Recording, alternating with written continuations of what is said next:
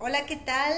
Muy buenos días. Bienvenidos a Punto de Fuga, el programa donde las ideas convergen. Estoy aquí con ustedes, Gabriela Soberanis mi compañera, mi amiga Yolanda Burgos y nuestro invitado Eric Lavadores. Muy buenos días a todos, ¿cómo están ustedes? Muy bien, muy contentos. Eh, sí, gracias por estar otra vez con nosotros. Y esperanzadores. estar contentos y esperanzadores. Hoy venimos con eso, mucha esperanza. Qué bueno, me da muchísimo gusto. Hoy vamos a hablar de un tema, de la segunda parte del tema que hablamos contigo, que es eh, la crisis del desarrollo humano en la educación fue nuestra primera parte y hoy tenemos de nueva cuenta a Eric con nosotros para hablar de una educación para la vida. ¿Qué está pasando en las aulas? Si nos están preparando para la vida, si no es así, ¿qué se puede hacer? Porque también, bueno, un rayo de esperanza es muy importante en estos tiempos. Así que de eso vamos a hablar, quédense con nosotros. Este programa lo estamos haciendo con mucho cariño. Y antes de iniciar con el tema, bueno, agradecerle a nuestros patrocinadores de café, Casa Tostadora Corazón de Café, porque siempre nos acompañan en cada una de estas emisiones. Recuerden que ellos están a 100 metros del centrito y son el, es el mejor café de Mérida. ¿Estarás de acuerdo, verdad? Muy Definitivo. Pues vamos a, vamos a dar inicio a, este, a esta transmisión, Eric, eh, tratando de recapitular qué es lo que vimos en la primera parte de aquella emisión que tuvimos contigo, donde hablamos de la crisis que hay del desarrollo humano y cómo está vinculado con lo que sucede en las aulas. Hablamos de que mucho está en desarrollar el, el raciocinio, pero poco las otras inteligencias que tienen que ver con las emociones y que tienen que ver también con el instinto y que tiene que ver con todas esas eh, em, herramientas que se requieren para poder hacer frente a la vida de una manera plena y feliz, ¿no? Eh, voy a tomar como punto de partida una de las frases de Claudio Naranjo que dice, el mundo civilizado es un mundo domesticado y la enseñanza y la crianza son instrumentos de esa domesticación. Es decir, no ha habido un cuestionamiento eh, profundo de qué está sucediendo con el sistema educativo y qué está sucediendo en la educación que los padres le brindamos a nuestros hijos. Y desde esa perspectiva, pues vamos a arrancar. Eh, ¿Tú cuál consideras que es la verdadera crisis que hay en la educación? Gaby, es una pregunta muy, muy fuerte, pero yo, bueno, una, no hay una respuesta también única y total a esta pregunta. Como multifactorial. Exacto, porque yo me iría definitivamente a que es una crisis, pues bueno, yo creo que es generacional, ¿no? O sea, muy genérica, porque eh, toda la sociedad hemos contribuido a que esto ocurra de alguna u otra manera. Que diga que no está mintiendo, y, y, no está consciente de lo que ha vivido hasta el momento, ¿no? Porque hasta nuestro vocabulario vamos en contra de, de, lo que, de lo que yo digo de manera innata, vinimos a hacer este mundo, que es ser felices, ¿no? Y entonces, eh, muchas veces... Claro, entonces muchas veces eh, no, no, nos, no nos creemos esto y lo llevamos a todos los ámbitos de nuestra vida. Y los docentes que tenemos la inmensa fortuna y privilegio de estar al frente de otras vidas, ¿ok?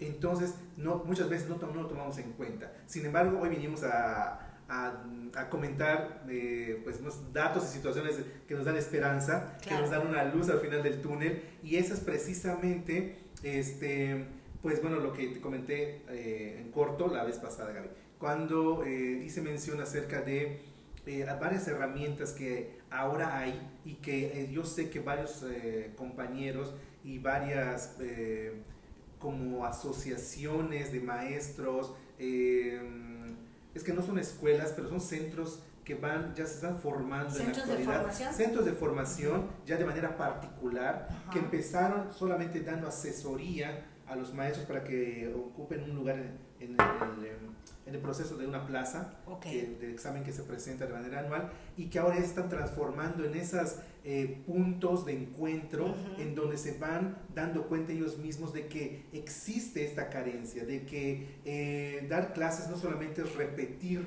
una, un programa, un contenido, eh, no solamente es referenciar el libro, sino es abrir el mundo a, un, a una persona ¿no? Ya no llamémosle número, ya no llamémosle alumno ni estudiante, sino a la persona que está delante de nosotros. Definitivamente. Y entonces, cuando eso ocurre, cuando hay esa conciencia, pues se va transformando todo, se va transformando. O sea, se va transformando lo que se hace frente al grupo, ¿no? Exacto. Y creo que, eh, bueno, yo quiero que podamos hablar de algo que también me parece muy importante, porque se vincula con mucho de lo que hemos hablado Yolanda y yo a lo largo de varias transmisiones.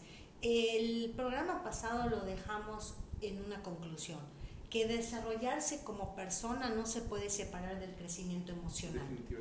Y que también concluimos que hay mucha carencia amorosa y muchos desequilibrios en los niños y en los jóvenes.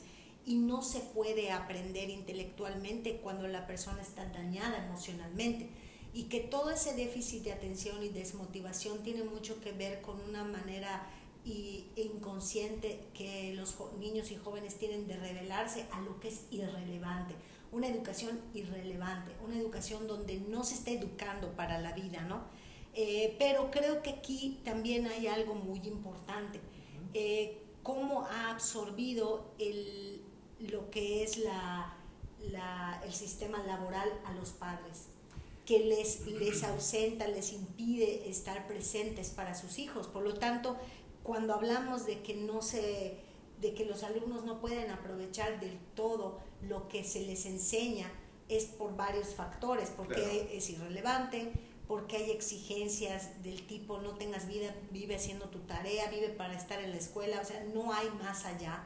Y la ausencia, eh, la, la no presencia de los padres porque están comidos por el sistema laboral y los estamos preparando para lo que se incursionen al sistema. Entonces ahí tú lo comentaste la vez anterior, no sé si te gustaría retomar este punto, Yola, porque es el, el punto donde tenemos que ver el problema, pero dónde está la solución. Completamente, sí, el, como lo hemos platicado, ¿no? O sea, cómo desde casa eh, nos, nos, o sea, hasta el papá yo lo he visto, ¿no? Cuando el papá dice, no, es que estoy buscando el colegio, donde tenga la mejor, este, el mejor nivel académico. Y para ellos el mejor nivel académico es que sus hijos vivan estresados, con un montón de tarea, ¿no?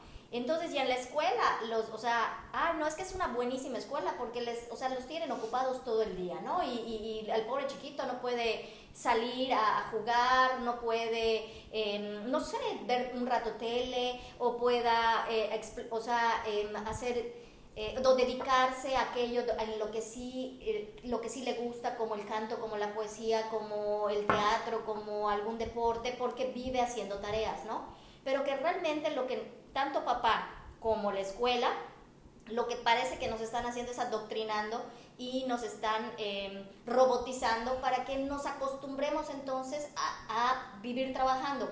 Y es un círculo vicioso porque pues obviamente si eso es lo que aprendí cuando yo tenga hijos, me case, tengo que vivir trabajando porque supuestamente si eres una persona productiva que se la pasa todo el día trabajando, en teoría le voy a dar lo mejor a mis hijos cuando al contrario, o sea, estoy trabajando todo el día para supuestamente tengan cuestiones eh, materiales y para que tengan una vida cómoda, pero no me ven, no salimos de vacaciones porque en, porque en el trabajo no me dan vacaciones y, este, y pues lo que voy a hacer es lo mismo, ¿no? O sea, me están enseñando a que lo que mamá y papá están haciendo, que es evitar un, un o sea, e, evitarme o, o, no evitar, sino privarme, de, privarme de su, de, del tiempo para que estén conmigo, porque eso es lo que yo necesito, me están enseñando a hacer exactamente lo mismo cuando yo sea grande y yo tenga hijos. Y lo naturalizamos, entonces la educación deja de estar al servicio de la evolución humana y está al servicio de la producción,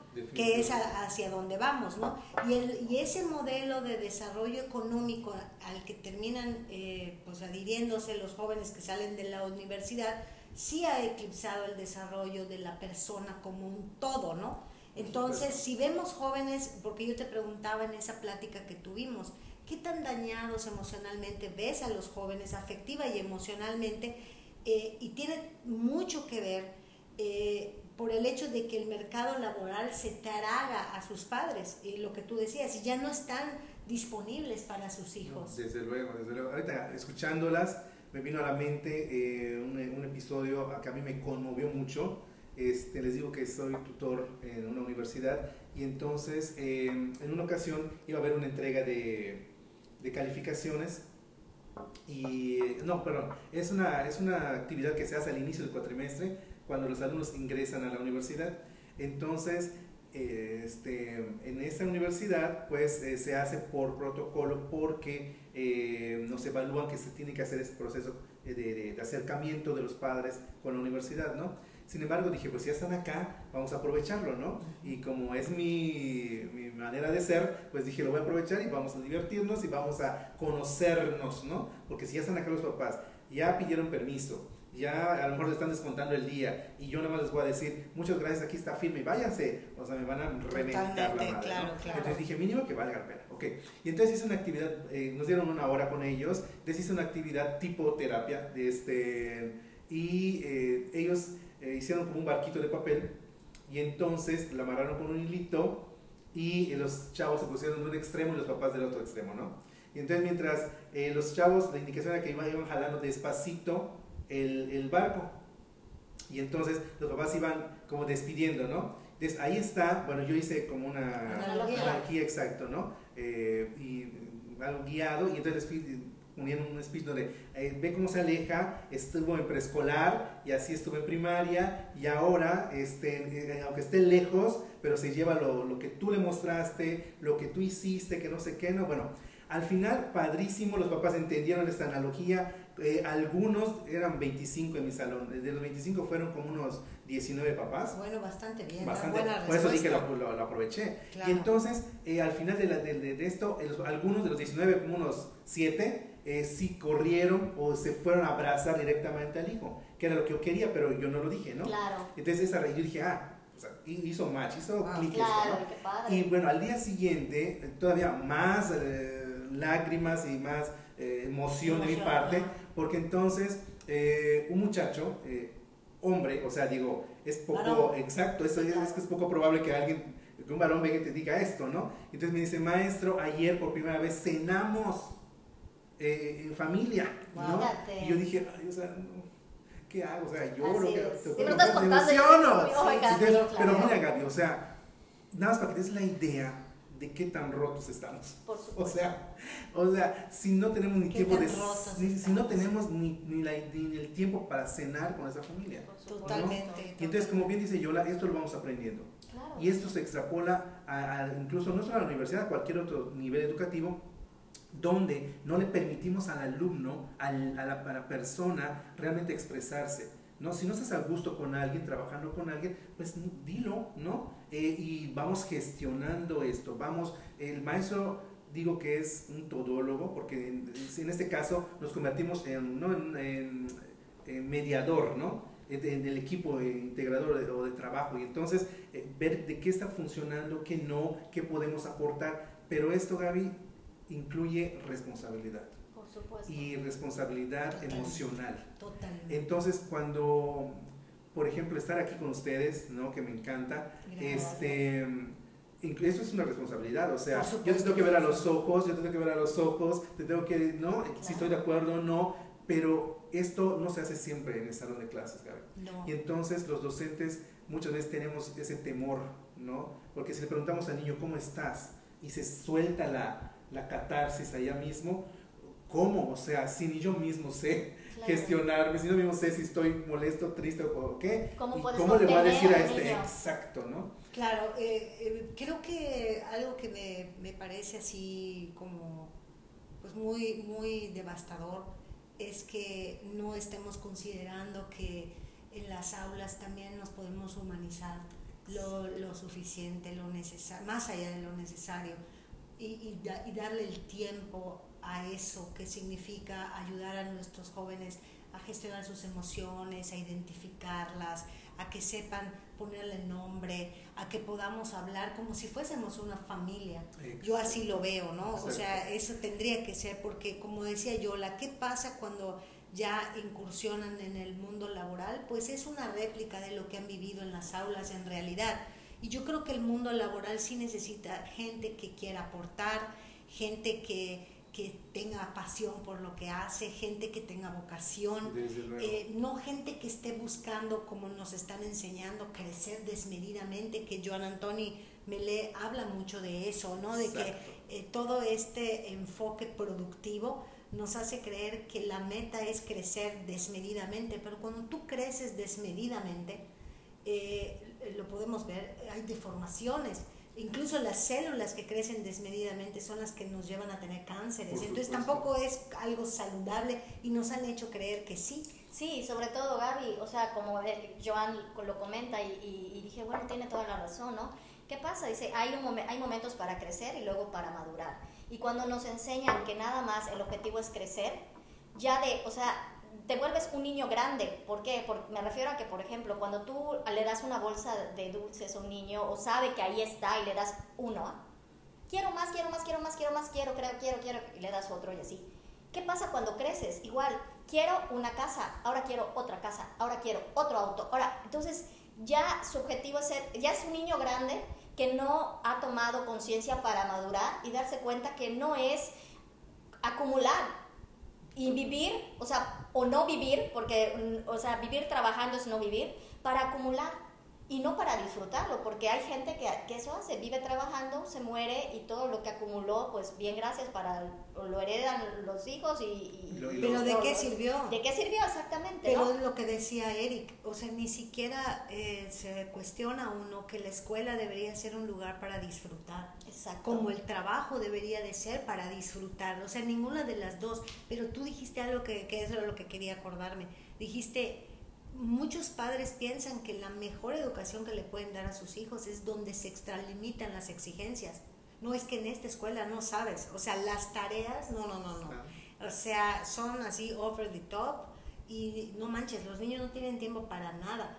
Pero ¿cómo podemos pensar que eso es saludable? o sea, ¿en qué cabeza cabe que eso es saludable? Bueno, en la cabeza de la gente que ha creído que la educación no debe estar al servicio de la evolución humana, sino de la producción. en esas cabezas es donde cabe. Entonces vamos a hablar de soluciones, porque ese es el objetivo, ¿no? Vamos a hablar de soluciones. Por un lado, eh, la idea de que lo racional, lo conceptual, o sea, es la prisión en donde estamos, eh, requiere de que podamos eh, ver más allá. Más allá es esta educación emocional, esta educación para la vida, ¿Qué necesito para poder tener una vida plena y feliz? Perfecto. Bueno, una de las eh, aportaciones ¿no? que yo he escuchado que algunos docentes hemos llevado a cabo es em, que, eh, porque también no hay que satanizar lo conceptual ni lo teórico, es básico. O sea, quien quiera hablar, por ejemplo, de eso que estamos hablando, eh, del desarrollo humano, em, de, cualquier otra temática muy específica, tiene que leer. Claro, tiene, que, leer, así es. El intelecto. Entonces, eh, no se trata de satanizar, sino de hacer, yo digo, desde mi perspectiva, hacerlo más eh, práctico, ¿no? Más aplicable, exacto. Y complementario. Exacto. Entonces, por ejemplo, eh, trabajando en conjunto con otros maestros, lo que hemos llevado a cabo es darle menos valor a las pruebas escritas y hacerlas más cortas, hacerlas de 5, de 8 preguntas cuando mucho, ¿no? Y que esas preguntas sean, no, no haberlas abiertas, porque al alumno no es un experto. Entonces al alumno le puedes decir, define qué es un objetivo general para la empresa. No, sino hay que guiarlo, porque tú eres el especialista, tú sabes que aquí lo debe llegar este alumno. Entonces, bajo esa circunstancia, es lo que hemos trabajado y hemos hecho esta, eh, al menos esta propuesta, ¿no? que ya ha sido aceptada. Otras propuestas, Gaby, son, por ejemplo, que a los alumnos les ponemos eh, este ejercicio de podcast. ¿no?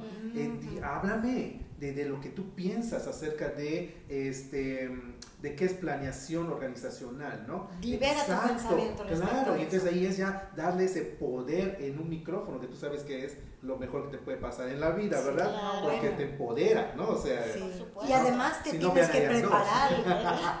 y además te tienes que preparar porque como tú dijiste, así como el docente tiene una responsabilidad frente al grupo, un padre de familia tiene frente a sus hijos como nosotros estamos teniendo frente a una audiencia, o sea, y hay que prepararse.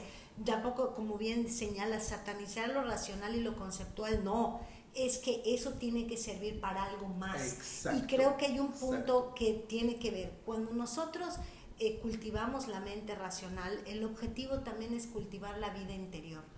¿Cuál es esa vida interior? Darle sentido a, la naturaleza, darle sentido a, mi espiritualidad, es decir, a esa parte de mí que no puedo tocar, eh, darle sentido a mis emociones, eso, para eso también hay que educar a los, a los niños y a los jóvenes. Por eso yo soy un amante de la filosofía Montessori, lo platicamos, ¿verdad? Sí. Eh, me encantaría que pudiéramos hablar en algún programa de esta filosofía, porque una mujer que estuvo muy avanzada a su Y época. de, cómo, y de cómo se puede adaptar a todos los niveles, Gaby. Porque mucha gente cree que solamente es para preescolar, pero para nada, ¿eh? Para Para, nada. nada. O sea, yo, yo les puedo dar fe de que los alumnos se comportan igual, desde preescolar hasta posgrado con las, eh, la metodología Montessori. O sea, funciona, Sí. funciona, porque, porque, porque somos seres vivos. Por supuesto. Porque somos seres eh, inacabados. Entonces, cuando viene algo como esto que nos impulsa, pero desde el interior, o sea, va fomentando el alma, el espíritu, uf, o sea, No, no, eso que acabas de mencionar, el alma y el espíritu, y, y quiero no hacer tanto énfasis en la filosofía Montessori, pero Claro. sí énfasis en esto, eh, cómo lo viví yo y cómo me daba cuenta de que eso era lo que requería mi hija. Lamentablemente cuando me regreso a vivir a Mérida ya no pude darle continuidad a ese, a ese modelo educativo como yo concibo que es eh, lo más apegado a lo que María Montessori quería. Por ejemplo, en la escuelita donde iba mi hija, para empezar era una escuelita muy Claro. pequeñita, eh, eh, muy pequeñita, donde nadie, no se usaba uniformes, se usaban como unas batitas de trabajo que cada quien mandaba hacer, ¿sí? Este, con, y, y- y eso que era una escuela privada.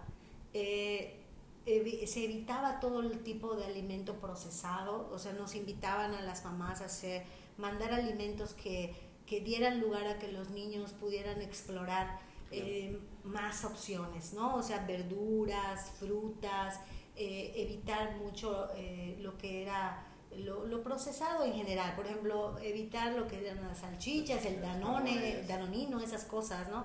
Era más como, ¿qué es lo más natural que le puedes mandar a tu Claro. hijo? Tampoco es como que fuera una cosa así de que no, si le mandas un danonino ya te van a regresar, pero se, Claro. se promovía eso. Luego cuando en esa edad preescolar, pues los niños eh, no, obviamente no gestionan sus emociones y no falta el que le pegó al de al lado, el que Claro. le quitó su lápiz, ¿no?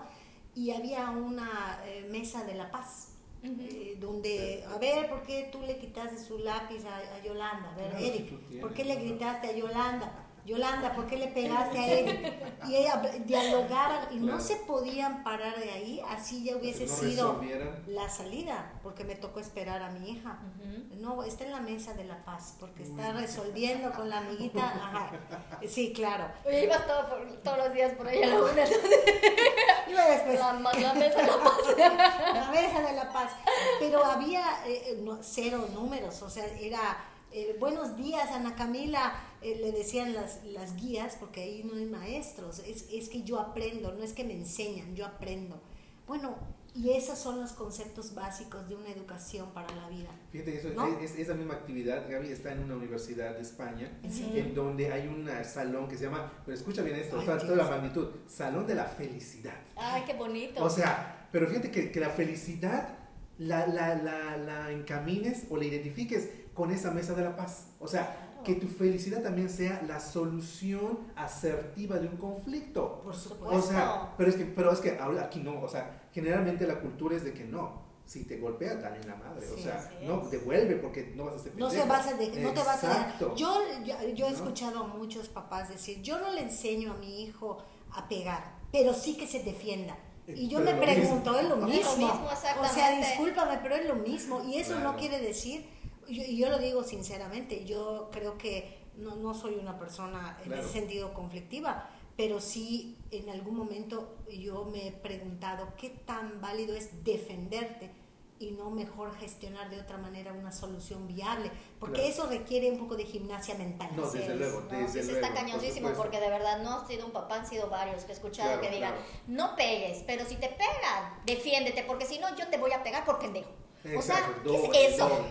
Sí, desde O sea, porque luego. claro, no solo te, Sí. te, te, te madreó tu amiguito, sino que llegas a tu casa, Y ah, no te doy. defendiste, pues te, yo te Te por burro. O sea, de, de, dónde, o sea, ya sabes. Pero, pero es esto, mira, como este, como este pedacito o este punto de una filosofía como la que mencionas, eh, también se puede adaptar a, una, adultos, o sea, ¿no? o sea que, en una universidad, en lugar que se estén peleando en un equipo, ah, vamos a sentarnos en la mesa de la paz, en el salón de la felicidad. O sea, imagínate esa magnitud. Pero imagínate que estamos hablando de una educación para la vida. Yo sí creo que la filosofía Montessori eh, promueve muchísimo esto para la vida. Y, y cómo esto tiene un impacto en el individuo y como tú bien señalas, esto lo podemos ir viendo conforme avanza el niño, el joven en sus demás grados educativos. No es privativo de preescolar, aunque creo que lo más importante lo aprendemos en, la, edad preescolar, a decir gracias, a pedir, a pedir las cosas por favor, a ser empático, ¿qué te pasa amiguito? ¿no? O sea, ¿qué es jugar? Este, incluir al amiguito que lo, están sacando, eso te lo enseña y después ¿qué se olvida? Porque creemos que hay cosas más importantes como el teorema de Pitágoras, y no estoy diciendo que no sea importante, ¿eh? o sea, nada más quiero decir que... sacar un 10 y me vale pito si tú, o sea... Ser competitivos, este, yo soy mejor que tú, tengo mejor calificación, como si las calificaciones, los 10 de la escuela son los 10 de la vida, perdón, pero no lo es para nada. Los 10 de la escuela no son los 10 de la vida. De hecho, lo que llamamos éxito es justamente lo que está en detrimento de la felicidad humana es lo que no nos hemos deshumanizado en este crecimiento, en esta vorágine productiva donde creemos que todo es, como dijo Yola hace un rato, acumular, acumular. Ahora no quiero una casa, quiero una casa en la playa, y no, y ahora no quiero un auto, quiero dos. Y, y claro, un sueldo no alcanza porque cuando te creas necesidades de ese tipo, un sueldo no alcanza. y aparte, lo, pero dijiste dos cosas importantes, Gaby. Uno, que ya tienes a lo mejor tema para otra para, otro, episodio. para otro episodio. Y número dos, que esto ah, cuando se vuelve algo eh, comunitario, por algo de la sociedad donde vives, pues también te causa frustración. porque si no lo consigues, ah, entonces no eres, no eres feliz, no eres guapo, no eres exitoso, no lo tienes todo y por lo tanto eres, eh, estás débil, ¿no? Exactamente. Eres, eh, pendejo. Exacto, en pocas palabras, eres el más pendejo de los pendejos de tu, de tu equipo o de tu generación.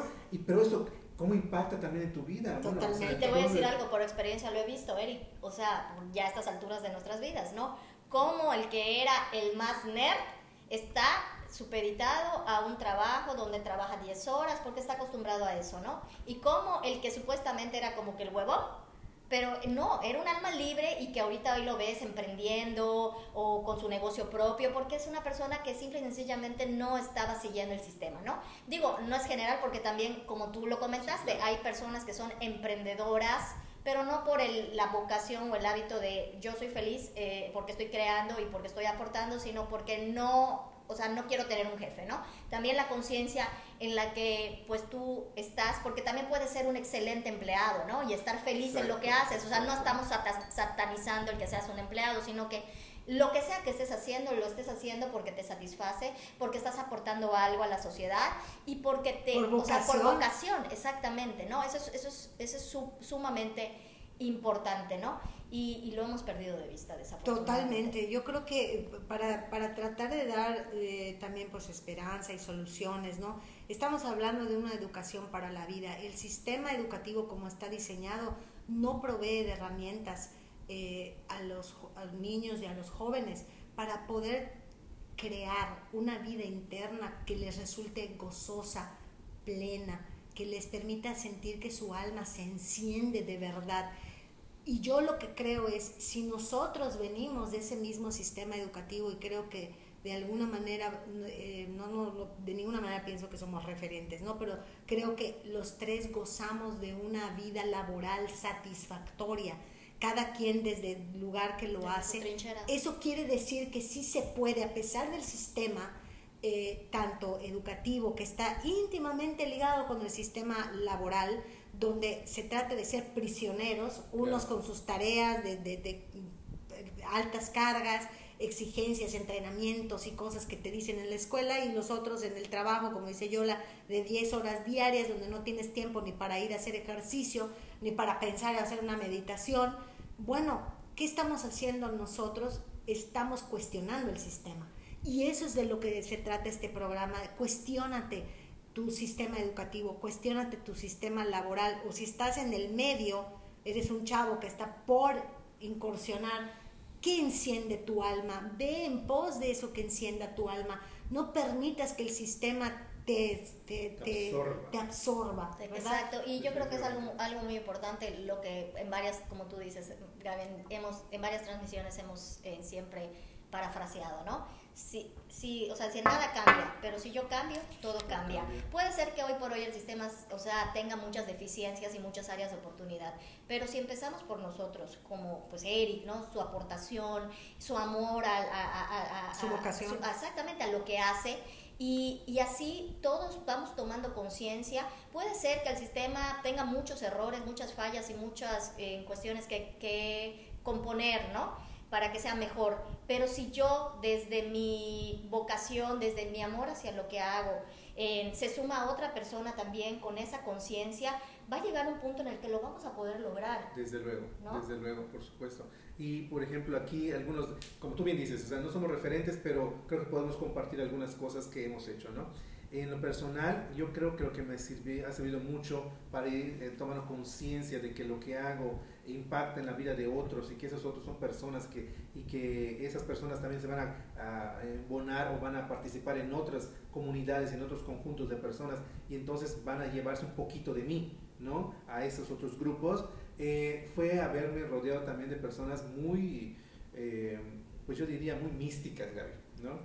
Entonces, pero eso también, pues yo creo que va un poquito de ti, o sea, ya con quién, con quién te juntas, ¿no? Por ejemplo, exacto, ¿no? Y, pero eso hay que tener un poquito de feeling y eso muchas veces lo tenemos apagado también porque este, nos dejamos llevar por la, por la cotidianidad, por la vorágine, por la vorágine de toda la vida, ¿no? Y de lo que nos dicen los papás o los amigos, ¿no? De lo que debe ser, ¿no? Entonces, eh, un referente muy importante en mi vida fue Manuel Mercader Martínez, quien es, em, bueno, fue eh, en vida eh, una, una, persona pues, tremenda, exquisita, místico desde que lo veías, ¿no?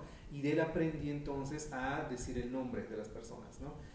una persona de ochenta y tantos años, 84, 85, este, que se recordaba todos los nombres te podría no ver dos, tres meses, pero cuando te veía, te decía Gabriela, ¿no? Entonces, y, mira, todo te lo digo y ya dices, wow, imagínate cuando lo experimentas, ¿no? O sea, y es otra cosa. Entonces, bajo esa perspectiva, entonces yo creo que esto me ha ayudado mucho, ¿no? De rodearme de esto. También, eh, pues leer, porque hay una frase que me gusta mucho, dime qué lees, te diré quién eres, ¿no? Completamente. Eh, pero también dime con quién hablas, te diré con quién eres, dime con quién hablas, te digo O sea, se puede aplicar a todo, entonces hay que tener un poco de cuidado con quién nos llevamos, con quién sí, con quién no. No estoy diciendo que, que seamos... Eh, Excluyentes. claro, ¿no? Pero sí selectivos. Exacto, exacto, ¿no? Sí, sí, también coincido contigo, ¿no? Ya para ir cerrando el programa, este, creo que eh, las soluciones que, que planteamos los tres eh, coinciden, ¿no? De, que podemos hacer algo desde este lugar para que si estamos todavía estudiando, nos podamos motivar a estudiar otras cosas. Eh, tú hablabas de un referente, tú hablabas como de un mentor. Siempre hay gente a la que nos podemos acercar para aprender cosas nuevas. Y creo que eso los niños, los jóvenes pueden tener ese referente, ¿no? Eh, si estás a punto de incursionar en el ámbito laboral, pregúntate qué enciende tu alma, cuál crees que sea tu vocación, busca ayuda, busca ayuda para poder orientarte vocacionalmente, porque es lo que, no, no es que eso vas a hacer el resto de tu vida, pero es lo que define cómo vas a hacer lo que hagas el resto de tu vida. Y eso es súper importante. Y si ya estás en el ámbito laboral, eh, y te sientes atrapado en el ámbito laboral, yo creo que tú dijiste algo muy importante. Eh, estemos donde estemos, siempre nos podemos mover. Y si son los miedos lo que nos impide movernos, porque tenemos un jefe opresivo, porque tenemos compañeros tóxicos, lo que sea, da igual. Este, siempre hay formas en las que podemos dar ese brinco, ese salto de fe eh, busca ayuda, toma terapia, lee, o sea, porque a veces no tenemos el recurso para, para a lo mejor tomar una terapia, pero sí podemos leer, sí podemos estar en contacto con otro tipo de personas. Este tipo de programas también son formas de salir de estos estados de, de, de, de represión, o sea, donde sentimos que no tenemos cabida. Pero nuevamente, una educación para la vida implica también yo hacer algo diferente para poder proveer de esas herramientas. Bueno, pues ha sido un placer tenerte con nosotros, Eric. Muchísimas gracias. gracias por tu tiempo. Gracias por favor, regresa. Sí, gracias por tu pasión. sí, sí, muchas gracias, de verdad. Eh, fue un placer platicar contigo, se nos fue como agua la emisión. Eh, gracias, ojalá que lo puedan compartir. Está dirigido a maestros, o sea, obviamente a docentes, a, padres de familia, a tías, ¿verdad? jóvenes igual, jóvenes, Para que pierdan el miedo. Claro, jóvenes que ya estén como con esta mente abierta y decir, ¿qué más hay aparte de lo que me están enseñando en la escuela? Para, este, para ellos es este programa. Gracias por haber estado con nosotros. Nos vemos en la próxima emisión. Un beso. Chao.